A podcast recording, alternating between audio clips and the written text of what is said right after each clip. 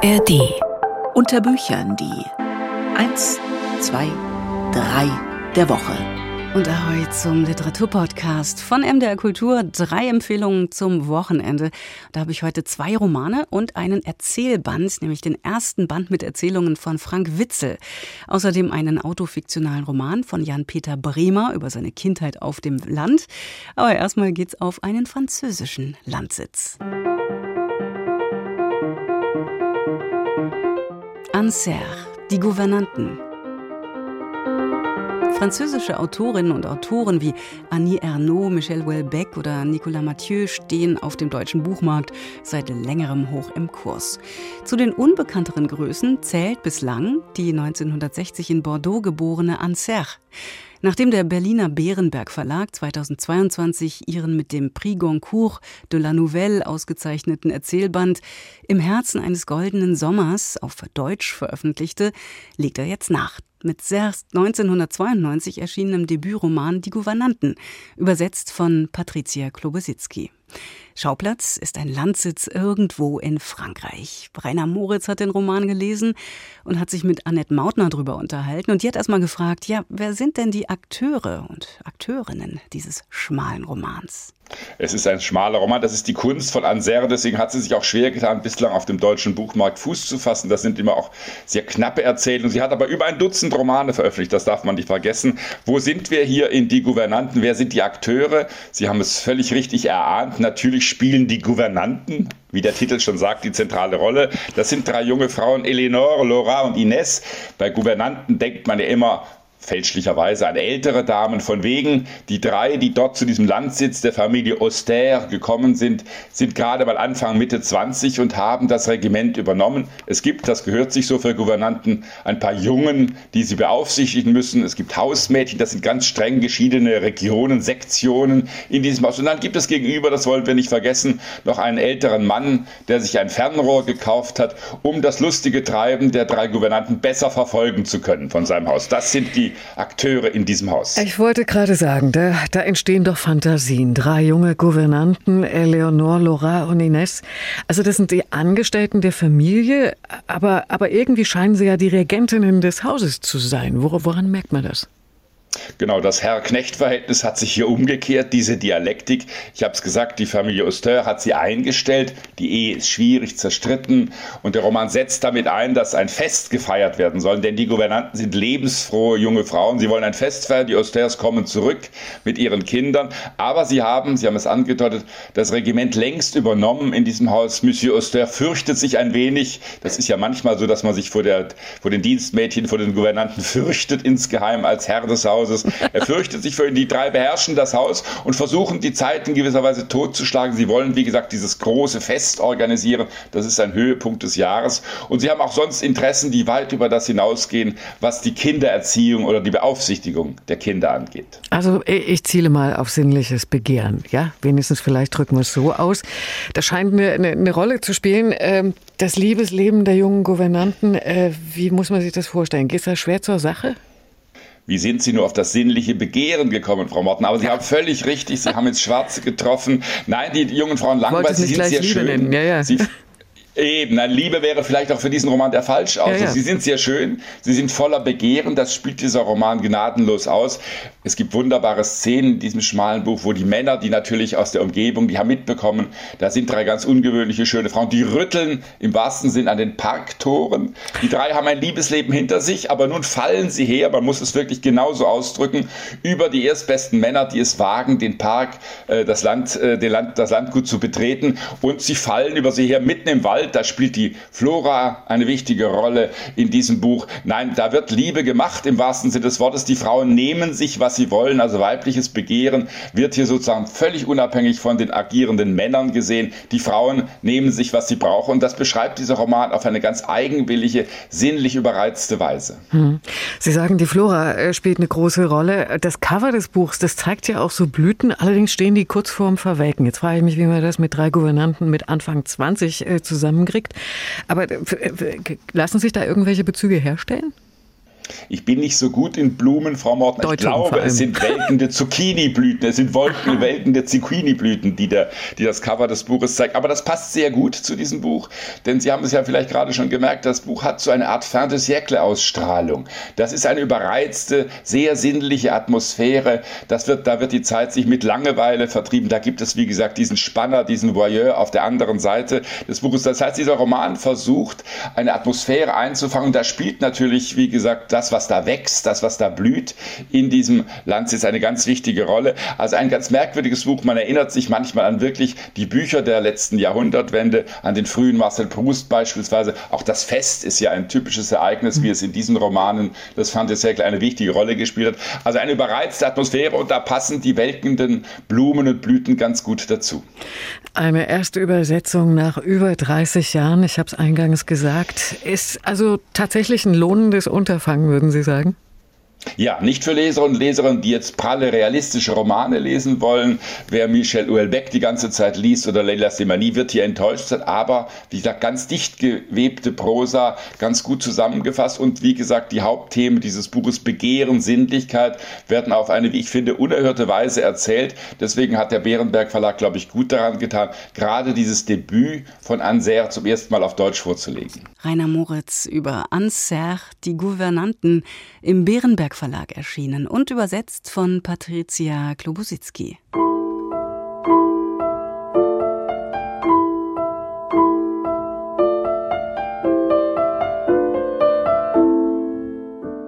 Jan-Peter Bremer nach Hause kommen. 1965 ist er als Sohn des Malers und Grafikers Uwe Bremer in Berlin zur Welt gekommen.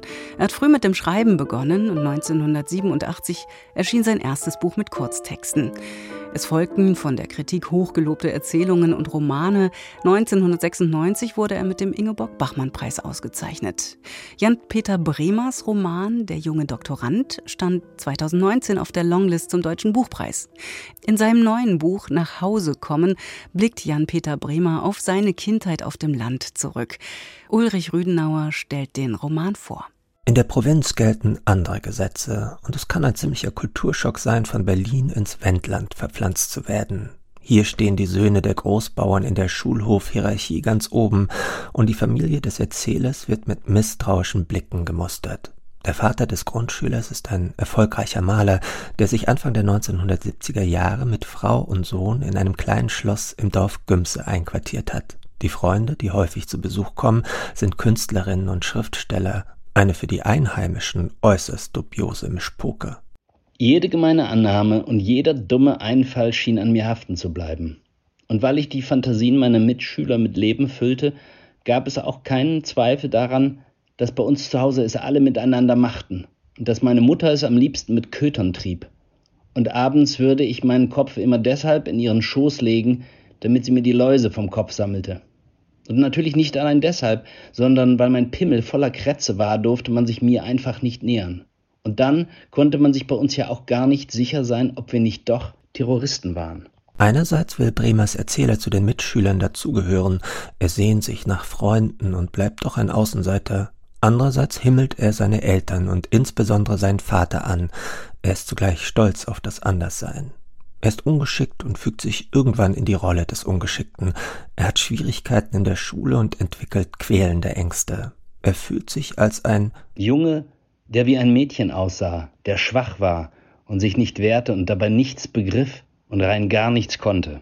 Der 1965 geborene Jan-Peter Bremer ist als Sohn des Malers Uwe Bremer in Gümse im Landkreis Lüchow-Dannenberg aufgewachsen. In dieser Region, im Zonenrandgebiet, hatte sich in den 70er Jahren eine ganze Kolonne vor allem Berliner Künstler aufgemacht. Sie hatten sich dort niedergelassen oder zumindest ein Ferienhäuschen gekauft.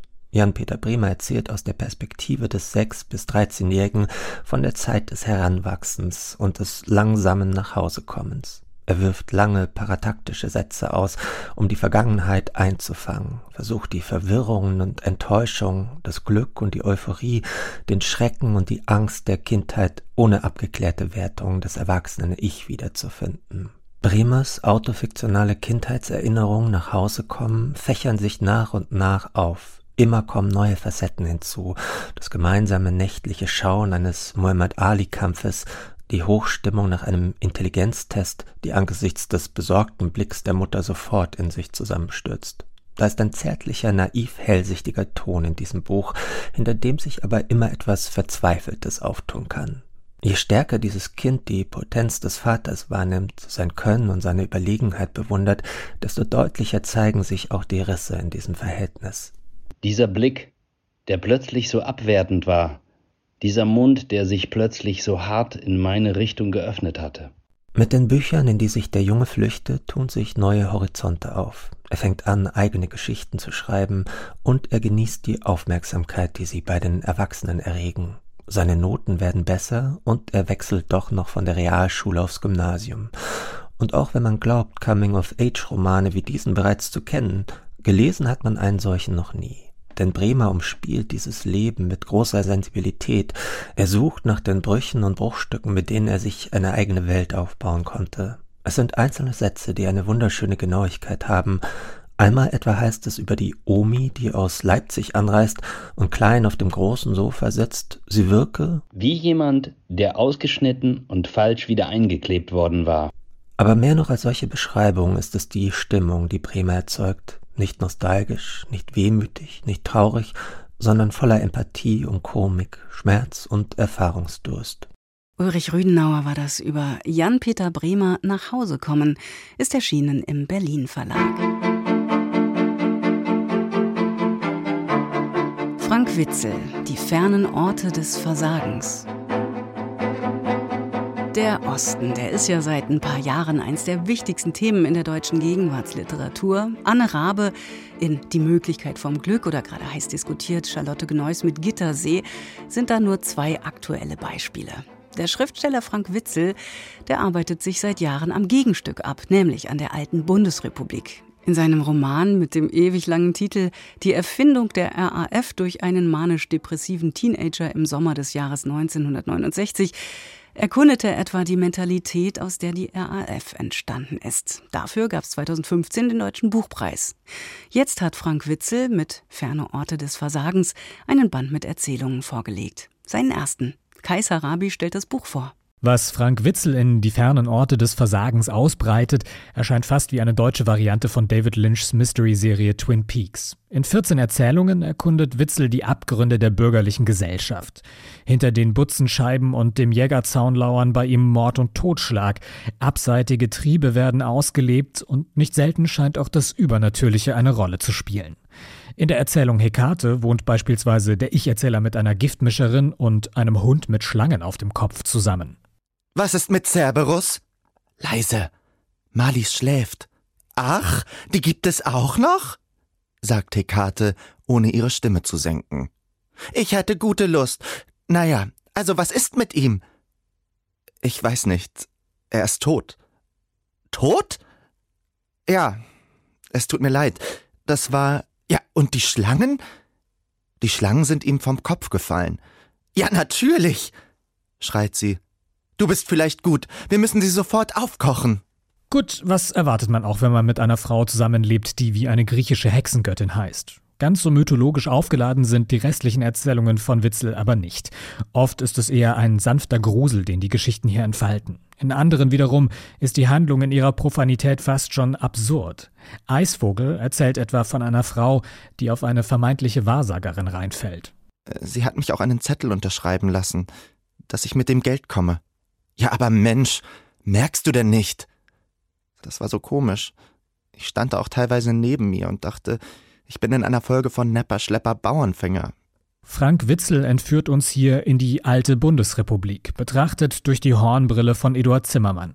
Zimmermann hat mit seinen beiden Fernsehsendungen Aktenzeichen XY ungelöst und Vorsicht Falle, Nepper, Schlepper, Bauernfänger die bundesdeutsche Angst vor Fremden, Gaunern und Trickbetrügern maßgeblich mitbefeuert. In Von der Arbeit des Verfehlens präsentiert Witzel einen Schriftsteller namens Philipp, der seinem Freund seine gescheiterten Erzählungen vorstellt. Allesamt klingen sie wie der staubtrockene Off-Kommentar, mit denen die Einspielfilmchen in Aktenzeichen XY die Fakten um die Verbrechen herum aufzählen.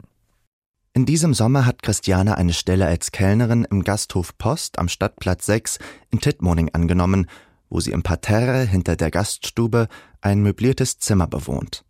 Nach einem Vierteljahr nimmt sie sich am 26. Juli für ein paar Tage frei und fährt zu einer Untersuchung beim Gynäkologen Dr. G. Müller in der Daxerstraße zurück nach München. Sie hat sich keine Überweisung vom Hausarzt geben lassen, den sie seit ihrer Kindheit kennt und die für die Behandlung anfallenden 30 D-Mark lieber bar bezahlt. Die alte Bundesrepublik Deutschland zwischen Kriegsende und Wiedervereinigung ist für Witzel seit jeher ein literarisch sehr faszinierender Ort. Hinter den sauberen Fassaden der Vorstädte pflegten ja nicht selten ehemalige SS-Angehörige ihre bürgerlichen Existenzen. Die Vergangenheit wurde dabei verdrängt. Der Terror der RAF, Spukgeschichten wie der Exorzismus der Anneliese Michel oder der Spuk von Rosenheim zeigten aber auch, dass sich die verdrängte Vergangenheit immer wieder auf die ein oder andere Art Bahn zu brechen wusste. Diese Geschichten von den Schattenseiten der sauberen Wirtschaftswunderrepublik hat Frank Witzel zusammen mit dem Historiker Philipp Felsch als BRD Noir bezeichnet. In Die fernen Orte des Versagens schließt Witzel nun nahtlos an diese Tradition an und führt lustvoll durch die Abgründe hinter den kleinbürgerlichen Fassaden. Nicht ganz ohne gelegentliche Nostalgie. So heißt es zum Beispiel über die ARD-Sendung Presseclub und ihren Vorgänger, den internationalen Frühschoppen. Das Thema war so beliebig das Engagement der Diskutanten so verhalten, dass er unwillkürlich die Gemeinsamkeit mit dem internationalen Frühschoppen erkannte, aus dem diese Sendung hervorgegangen war, nämlich ein demokratisches Verhalten öffentlich unter Beweis zu stellen, obwohl man das doch mittlerweile nicht mehr nötig hatte, da keiner der Anwesenden irgendwann als Nazi enttarnt werden würde. Die fernen Orte des Versagens versammelt also 14 gelungene Erzählungen des BRD Noir, immer wieder durchzogen von einem feinen Humor. Wer sich für die Abgründe Westdeutschlands begeistern kann, die dunklen Geheimnisse hinter den Jägerzäunen, der wird hier seine helle Freude haben. Kaiser Rabi war das über Frank Witzel, Die fernen Orte des Versagens, erschienen beim Mattes und Seitz Verlag. Unter Büchern die drei der Woche auf dem Sprung in einen sehr literaturlastigen Oktober mit der Buchmesse in Frankfurt zum Beispiel, bei der unter anderem der Deutsche Kinder- und Jugendbuchpreis verliehen wird. In der nächsten Ausgabe unter Büchern in der ganzen Stunde Literatur haben wir uns deshalb mal speziell den Kinderbüchern angenommen. Am Mittwoch hier frisch im Podcast. Ahoi, bis dahin, sagt Katrin Schumacher.